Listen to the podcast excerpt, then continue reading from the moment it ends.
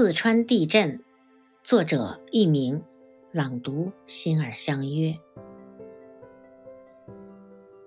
二零一五年一月十四日下午大约一点半，乐山发生了一场五级地震。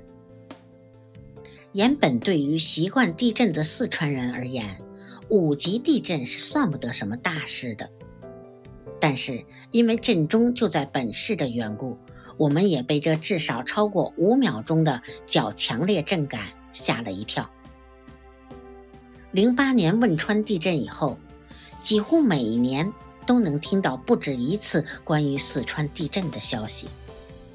但是，除了那次和一三年的雅安地震以外，这次便是我感受最真切也感到最害怕的一次。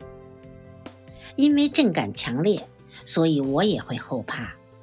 若是那一刻震级不止五级怎么办？要是真的房屋被震塌怎么办？要是被埋在废墟里怎么办？就像没有人会知道谁的生活是否会在哪一天被拦腰折断一样，这样的天灾确实无人预知，无法预料。就像我在这一刻，虽然抱着电脑，舒服的在沙发上敲下这一字一句，说不定下一刻又会感受到地震带来的震撼。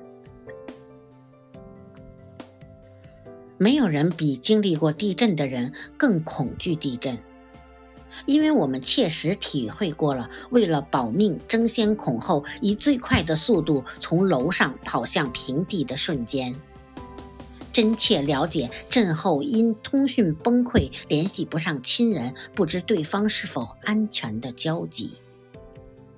而我也曾确实在零八年地震那一刻跑下楼的时候，被同学踩到脚趾出血，也浑然不知。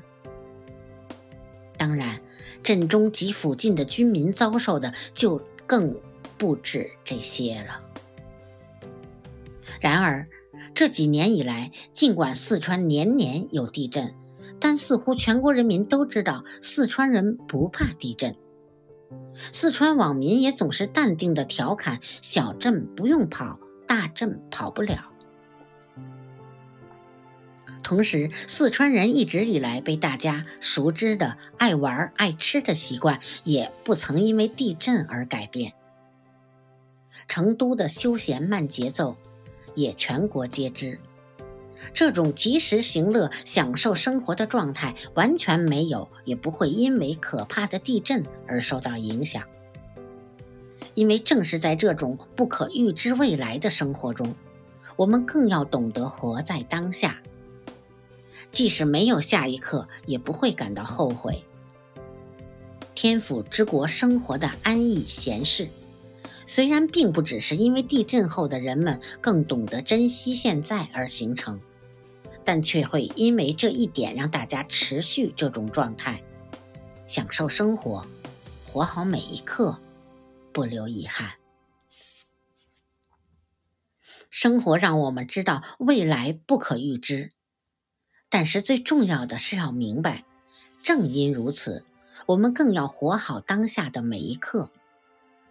每一片树叶都不知道它会在哪一刻以哪种方式脱离树枝，但这却丝毫不影响它，即使是在树上的最后一刻，也向人们展现它的美好状态的生命姿态。我也不会再因为这突如其来，并且不知道未来何时还会来的地震影响我的生活。活好每一刻。